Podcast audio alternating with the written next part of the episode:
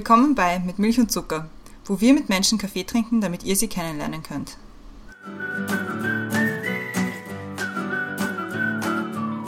Willkommen zurück bei Mit Milch und Zucker. Neue Woche, neue Folge stimmt heute nicht ganz. Wir haben eine Special-Episode eingeschoben, aber wir sind wieder da. Mein Name ist Christiane, im Zoom-Fenster neben mir ist wieder die Brenda. Hallo. Hallo Christiane. Im Zoom-Fenster unter uns ist unser heutiger Gast ein Stammgast bei Mit Milch und Zucker und zwar Sepp Schellhorn. Hallo. Hallo, grüß euch, grüß dich Christiane, grüß dich Brenda. Wir freuen uns immer sehr, wenn du zu uns kommst. Ich stelle dich noch mal kurz vor für die Leute, die trotz des Stammgastdaseins noch nicht wissen, wer du bist. Du bist Unternehmer, Gastronom, national als Abgeordneter AD. Man kennt wahrscheinlich oder hoffentlich deine Lokale, den Seehof, M32, mehrere Skihütten und so weiter und so fort. Jetzt seit kurzem auch das Wirtshaus Bierführer oder man hat die schon im Fernsehen gesehen, Kitchen Impossible oder sonst irgendwo oder auf Instagram kann man die auch immer mal wieder beobachten. Heute bist du aber wegen was ganz anderem da. Warum du heute da bist, erklärt die Brenda jetzt. Also wir haben, wir verfolgen dich ja auch genau, was du machst und äh, du hast gestartet die Initiative One Hotel, One Family. Eine Familie, ein Hotel, ein Europa. Im Zuge der Ukraine-Krise und dem Krieg in der Ukraine und den Flüchtlingen nach Europa. Magst du vielleicht unseren Zuhörerinnen mal erzählen, was das für eine Aktion ist, wie man dich unterstützen kann und was es da so zu erzählen gibt dazu? Ja, ich danke euch, dass ich heute zu einem nicht so lustigen Thema sprechen mhm. kann. Es ist nicht lustig, wenn wir das verfolgen, äh, was in der Ukraine passiert. Es war einfach so in der Entstehungsgeschichte, dass ich zuerst einmal fassungslos vor dem TV-Gerät gesessen bin und das Ganze beobachtet habe und mich dann ohnmächtig gefühlt habe. Diese Ohnmacht habe ich natürlich artikuliert, habe dann nächtens an der Bar auch darüber sinniert, sagen wir es einmal so, und habe einen großartigen Mitstreiter, der eigentlich auch immer ein Begleiter bei mir ist, den ihr auch kennt, der Johannes Vetter, der Josche Vetter. Wir haben dann eigentlich darüber nachgedacht, was können wir tun. Und wenn man sich das so vorstellt, ich meine, es muss uns ja bewusst sein, dass die Flüchtlingskrise oder der Krieg eine, eine Flüchtlingswelle auslöst, die Europa schon 60, 70 Jahre nicht mehr erlebt hat. Es kommt eine ganz große Menge von Vertriebenen, von Geflüchteten auf uns zu. Und angesichts dessen haben wir gedacht, was kann ich tun? Was kann jeder Einzelne von uns tun? Und jetzt bin ich natürlich oder sind wir alle professionelle Herberger. Also wir haben immer auch zu einem kleinen Teil zwar von Gästen gelebt, die aus der Ukraine kamen, natürlich auch aus Russland, aber das ist ja jetzt nebensächlich. Ich habe dann mit dem Joshi Vetter auch äh, darüber nachgedacht, wie können wir das verbreiten. Und der Joshi Vetter hat auch gesagt, was ist, hast du keine Freunde in der Schweiz, hast du keine Freunde in Südtirol oder wir müssen das breiter auf, aufziehen. Und ich habe dann einfach zum Telefonhörer gegriffen und habe dann meine Kollegen, weil vor meiner politischen Karriere war ich ja auch Präsident der österreichischen Hoteliervereinigung und äh, habe diese Ex-Präsidenten-Kollegen, also kleine Präsidenten, bei uns nennt man das ja so, bei uns ist ja ist man ja für jeden Kurzverein schon ein Präsident, hat man, habe hab ich einmal angerufen und gesagt, wie Sie zu der Idee stehen, wenn jedes Hotel nur eine Familie nimmt, und da muss man sich vorstellen, in Österreich gibt es äh, über 60.000 Beherbergungsbetriebe. Wenn jedes Hotel nur eine Familie aufnehmen würde, dann wäre wahnsinnig viel geholfen. Und auch der Gesichtspunkt, dass die Männer ja großteils zu Hause bleiben müssen oder nicht wegfahren oder, oder zu Hause bleiben, um ihr Land zu verteidigen. Ich meine, ich würde auch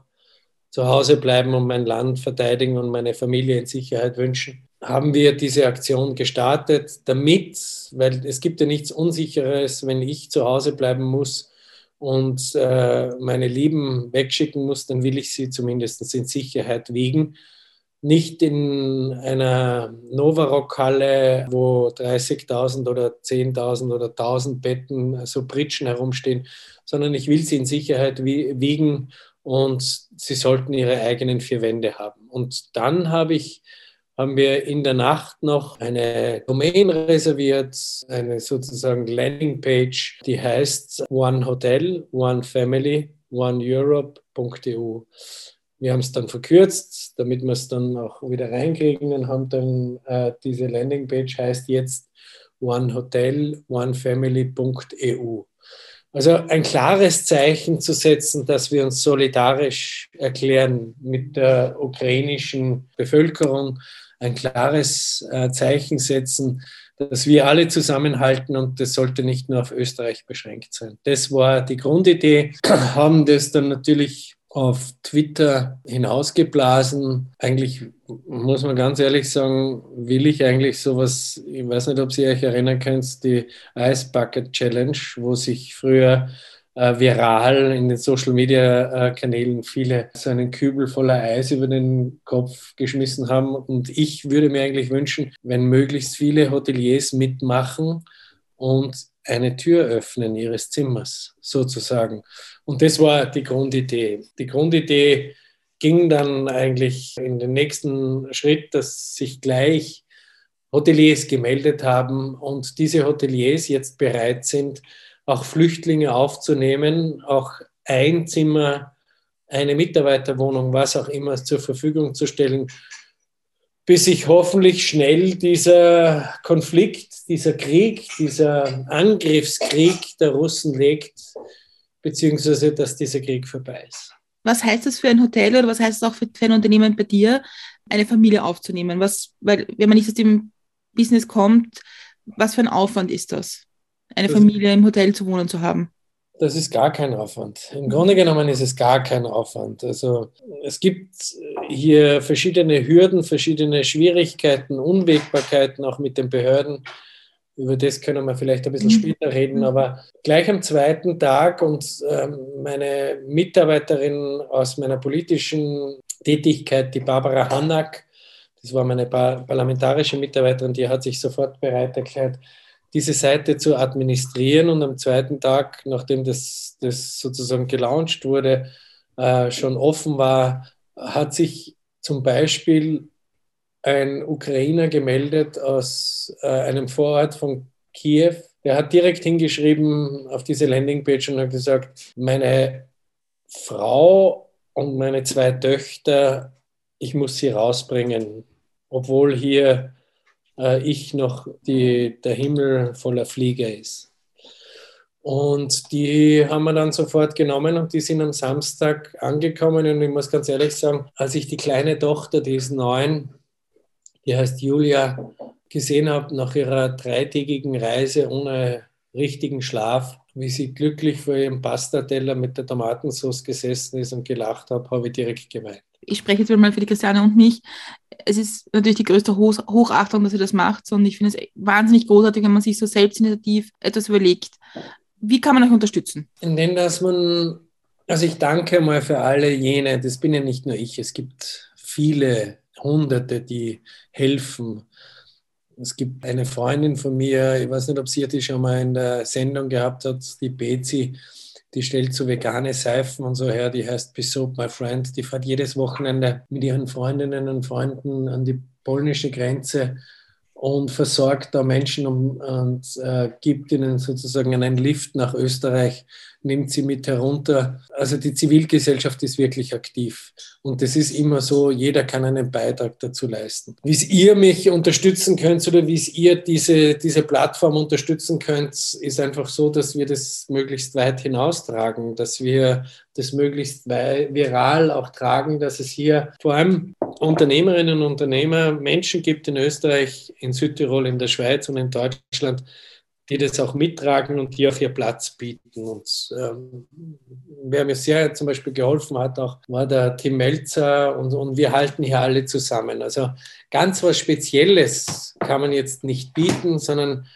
wenn dann ukrainische Familien in der Nachbarschaft bei euch selber oder in der Nachbarschaft sind, dann heißt es, ihnen vor allem einmal Wärme zu geben und einmal auch sie anzulächeln, vielleicht sie in den Arm zu nehmen und für sie da zu sein, wenn sie irgendwas brauchen. Also wenn es auch um einen Schulplatz geht oder wenn es um solche Dinge geht, ganz banale Dinge, die wir uns eigentlich überhaupt nicht vorstellen, dass das einmal nicht geben könnte. Das führt alles so ins Absurde, dass man sich denkt, was, was haben die jetzt da mitgemacht, dass sie überhaupt aus Kiew rauskamen, dass sie über die Grenze kamen und wie sie dann über Polen zu uns kamen. Das war ja schon eine, ich will nicht sagen eine Abenteuerreise, weil das ist meistens positiv, sondern es war eher eine Schreckensreise. Wie weit unterstützt euch der Staat, wenn von Hotels in Österreich äh, ukrainische Familien aufgenommen werden?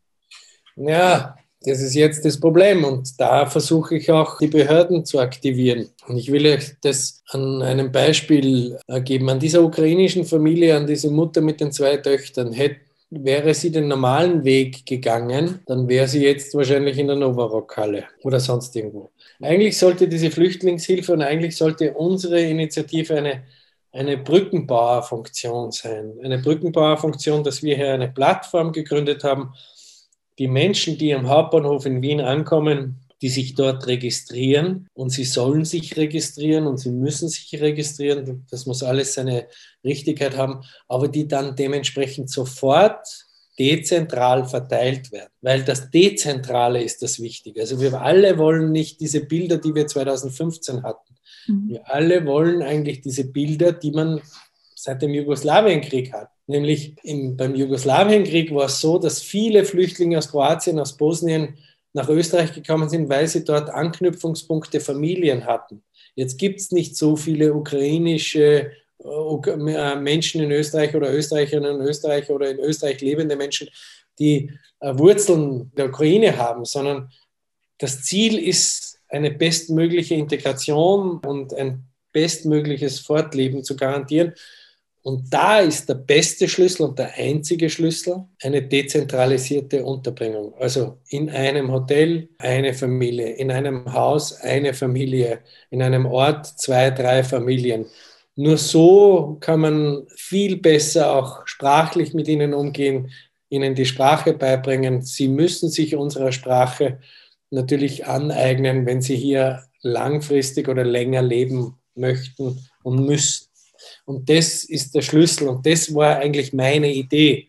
Meine Idee ist eben das mit den 60.000 Beherbergungsbetrieben, möglichst sie verteilen. Das Problem ist eben, äh, dass jetzt nach, vier, nach 14 Tagen, über 14 Tagen, die Behörden noch immer nicht so weit sind. Da gibt es NGOs, Organisationen, die sagen, sie haben noch keinen Auftrag, die anderen haben einen Auftrag und wollen sie möglichst alle zusammenhalten. Das ist jetzt keine Kritik, aber das ist eigentlich Unfähigkeit und das sollte eigentlich so sein, dass wir möglichst schnell helfen und ihnen möglichst schnell ihre vier Wände bieten können.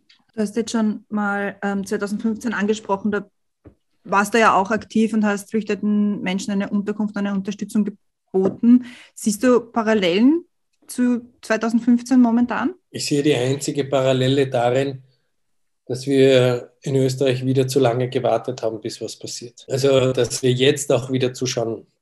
Ihr müsst euch vorstellen, gestern waren der Rudi Fussi, hat mir das gestern erzählt, 1500 Ankommende in Wien und nächste Woche werden es 3000 sein. Und wenn wir den Experten zuhören, wie dem Österreicher, der in Deutschland lebt und der Migrationsforscher ist der Herr Knaus, dann sagt, es wird nicht bei den vier Millionen Flüchtlingen bleiben.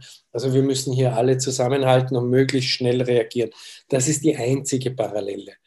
Das Gute ist das, dass man dieses Angstbild, das vor allem viele Populisten jetzt kein Angstbild schüren können. Mhm. Das ist eigentlich das, was mich halbwegs beruhigt. Aber wenn wir es übersehen, und wenn wir sie wieder zusammenpferchen, dann können Angstbilder wieder konstruiert werden. Ich glaube, du sprichst die Sendung an von Donnerstag auf, auf ZDF, Markus Lanz, wo der, wo der Herr Knaus gesprochen hat.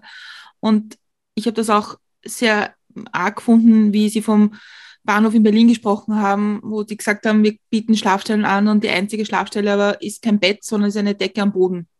Und ich frage ja. mich in Ländern wie Österreich und Deutschland, ob das wirklich notwendig ist eigentlich. Nein, es ist ja nicht notwendig, weil wir wahnsinnig viele haben, die ein richtiges Bett und vier Wände anbieten, auch wenn es ein Hotelzimmer ist. Mhm. Das ist eigentlich das Entscheidende an der ganzen Geschichte. Wenn ich schon mein Land verteidigen muss oder will als Mann, dann will ich zumindest meine Kinder in Sicherheit wiegen und nicht, dass sie irgendwo, das Bild scheint jetzt ein bisschen zu übertrieben zu sein, auf der Straße schlafen müssen. In der Slowakei haben die das ein bisschen anders gelöst, weil die sagen ja, wenn Familien geflüchtete Menschen aufnehmen, bekommen sie pro erwachsene Menschen 200 Euro im Monat, pro Kind 100 Euro und dann machen die Menschen auch mehr ihre Häuser auf. Glaubst du, dass sowas auch bei uns notwendig wäre, um da mehr Engagement zu zeigen? Also es muss ja nicht immer alles übers Geld geregelt werden. Nein, aber es ist halt für Familien einfacher, andere Familien aufzunehmen. Ja, vor allem in der jetzigen Situation, dieses Argument verstehe ich schon. Es gibt ja dann ein sogenanntes Taggeld, aber das muss man ja nicht vorher regeln, das kann man ja im Nachhinein mhm. regeln. Ich finde es auf jeden Fall eine super Aktion und wenn wir irgendwo unterstützen können, machen wir das gerne, weil es ist, ich glaube, es ist das Wichtigste, was du sagst, ist, dass die Menschen einmal ein, eine Unterkunft bekommen und dann ein neues Zuhause haben, zumindest ein übergangsmäßiges aber es werden dann auch Dinge brauchen, wenn die Leute da sind oder wenn sie in Europa mehr sind. Also wenn wir irgendwie unterstützen ja. können, auch, auch so einfach bitte sagen, wir machen das sicher gerne. Ja, im Moment fällt mir nichts ein. Danke für das Angebot, danke für die Bereitschaft.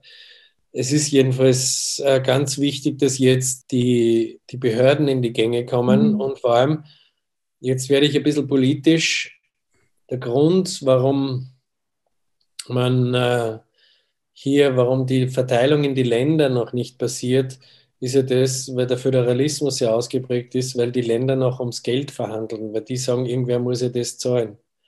Aber das ist im Sinne der Menschlichkeit jetzt nicht die Priorität, das muss ich ganz ehrlich sagen, sondern wir müssen auch in Österreich den Wienern helfen, weil dort kommen, kommen die Großzahl der Flüchtlinge an und die müssen dann verteilt werden und die müssen dann sozusagen das Ideale wäre, wenn One Hotel, One Family.eu ein sogenanntes unter Anführungszeichen Reisebüro wäre und sagt, okay, wir haben hier eine Familie aus Kharkiv und diese Familie kommt jetzt in Tirol in einem Hotel unter. Wir haben eine Familie aus äh, Lemberg, Liv, wie, es heißt, äh, die kommt jetzt in der Steiermark unter in einem Hotel. Und da gibt es auch den Appelhof, der das großartig macht, der auf Twitter mit Draw Hunter sich firmiert, der ihnen einfach äh, für zwei, drei Tage eine, eine ähm, Stelle bietet, auch für Busse. Da fahren Busse hin und er verpflegt sie und äh, die fahren dann weiter gestärkt und nicht zufrieden, aber halbwegs sich in Sicherheit fühlen. Und da gibt es ganz viele nur eben diese Synapse, also diese Zusammen, diesen Zusammenschluss von Behörden zu den Privatinitiativen, die funktioniert im Moment noch nicht. Hätten wir da mehr aus 2015 lernen können? Ja, wir alle haben ja nie geglaubt, dass es sowas gibt in unserer direkten Umgebung. Also für die Amerikaner ist ja jetzt Europa sowieso Sperrgebiet, weil für die ist die Distanz von 600 Kilometer oder 700 Kilometer keine Distanz. Mhm. Also das heißt, die glauben ja direkt bei unserer Haustierschlagzeit das ist in unmittelbarer Nähe und das stimmt schon. Mit diesen Flüchtlingsströmen, vor allem diesen europäischen Flüchtlingsstrom jetzt umzugehen, das ist eine äh, Herausforderung für die gesamte EU. Es steht mir überhaupt nicht zu, jetzt zu kritisieren, wir hätten viel mehr vorbereiten und äh, machen müssen. Vergessen wir nicht, dass wir jetzt eine Pandemie fast, fast, fast hinter uns haben, die uns auch enorm gefordert hat. Also mhm vor allem das Schwierige an der ganzen Geschichte ist, dass das erneuter Riss oder die Gefahr ist, dass das erneuter Riss in der Gesellschaft sich manifestiert, weil man merkt es ja bei diesen Impfgegnern oder MFG-Lern, wie sie alle heißen, die ja jetzt Russland-Sympathien zeigen und das ist ja ganz furchtbar. Also das, man muss jetzt einmal ganz ehrlich sagen, wenn ich mich da noch drunter mische am Ring oder am Heldenplatz in Wien, äh, und denen zuhöre, dann äh, so viel kann ich gar nicht fressen, wie ich speiben konnte, wenn die noch die Hymne der Sowjetunion abspielen. Also da denke ich mir, geht es eigentlich euch allen noch gut? Also das, das kann man sich gar nicht vorstellen. Es ist, es ist unpackbar. Und ich glaube, wenn wir diese, diese Bilder sehen von den Menschen an den Grenzen und wie es den Menschen geht und dass jetzt auch vor allem schwächere Menschen kommen, die vielleicht nicht, die schon weiter und länger unterwegs sind, dann ist es unpackbar, dass das nicht irgendwie besser funktioniert schon. Ja, wir suchen aktuell zum Beispiel eine größere Einheit. Das ist jetzt nicht ein Zimmer, sondern mich hat die altkatholische Kirche kontaktiert. Sie suchen eine Unterkunft für 60 Waisenkinder. Mhm. Und die muss man jetzt finden. Also das ist das, diese Herausforderung, vor der wir stehen. Und das müssen wir das ist mein Appell an die Politik, dass sie hier möglichst schnell handelt und alles bereitstellt. Und äh, ich habe gestern mit den Behörden auch gesprochen und heute äh, auch mit dem Herrn Takac, der sich erfreut gezeigt hat, dass es solche Angebote auch gibt, äh, die Familien unterbringen, möglichst dezentral. Dazu muss man sagen, der Herr Takac ist jetzt der Flüchtlingskoordinator für diese Flüchtlingswelle. Uns bleibt auf jeden Fall zu sagen, danke sehr für die Zeit nehmen und, und das Erklären eurer Initiative, die wirklich besonders toll ist und die wir auch wirklich gerne unterstützen. Wir werden auch den Link für die Landingpage auf unserer, in unseren Shownotes geben. Danke. Danke sehr. Wir würden uns auch freuen, wenn alle unsere Hörerinnen und Hörer den, den Aufruf äh, weiterverteilen, weil ich glaube, dass äh, einfach wichtig ist, das groß zu teilen, wie du richtig sagst. Dann vielen, vielen Dank. Ich danke euch. Danke, dass ihr mich, mir die Möglichkeit gegeben habt, zu sprechen. Und mein Appell an alle Österreicherinnen und Österreicher, vor allem, äh, ich darf das sagen, weil ich viel älter bin als ihr. Auch ich habe es nicht erlebt, was es heißt, flüchten zu müssen oder verschickt zu werden. Meine meine Eltern, meine Großeltern haben noch den Krieg miterlebt und ich glaube, so etwas Ähnliches mit Verschickung und in Sicherheit zu fühlen, die können das noch am ehesten. Und das, das, was mich hier mit großer Sorge befüllt oder mit einer Erkenntnis, dass, es, dass meine Kinder werden wahrscheinlich nicht so eine schöne Kindheit äh, oder so ein, so ein schönes erwachsenes Leben haben, wie ich es erlebt habe. Und das ist die traurige Gewissheit, dass es alles ganz anders wird. Und da müssen wir eben mehr Solidarität zeigen. Auf jeden Fall. Dann danke nochmal und wir verlinken alles und ich bin mir sicher, wir hören uns bald wieder in einer, wieder einer Special-Folge mit dir. Danke, Brenda, danke, Christiane. Ich wünsche euch noch einen schönen Tag und großartig, dass es euch gibt. Danke dir fürs Mitmachen immer wieder. Dankeschön.